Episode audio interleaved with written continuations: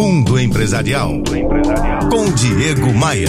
Oferecimento RH Vendas. Recrutamento e seleção de vendedores. rhvendas.com.br. A Gisele escreve comentando uma grande dúvida em seu momento profissional. Ao que tudo indica, ela foi mordida pela mosca azul do empreendedorismo e provavelmente, para levantar recursos, tem se dedicado a muitos ramos.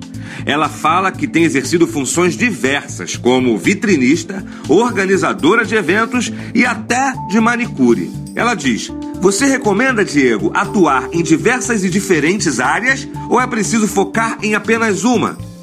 Ô Gisele, um clássico jargão no mundo empresarial pode ajudar a responder essa questão. Quem tem muitos focos, no fim das contas, não tem nenhum.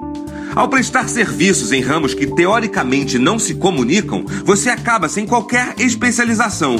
É muito melhor ser reconhecido pelos clientes como alguém especialista em um ou no máximo dois temas do que tentar prestar diversos serviços aleatoriamente. Eu lembro bem da metáfora do profissional pato. Ele anda, ele nada, ele voa. No entanto, por parecer dominar todas essas técnicas, ele não faz nada direito. Ele voa apenas entre distâncias curtas, nada sem velocidade e anda mais devagar ainda e bem desengonçado.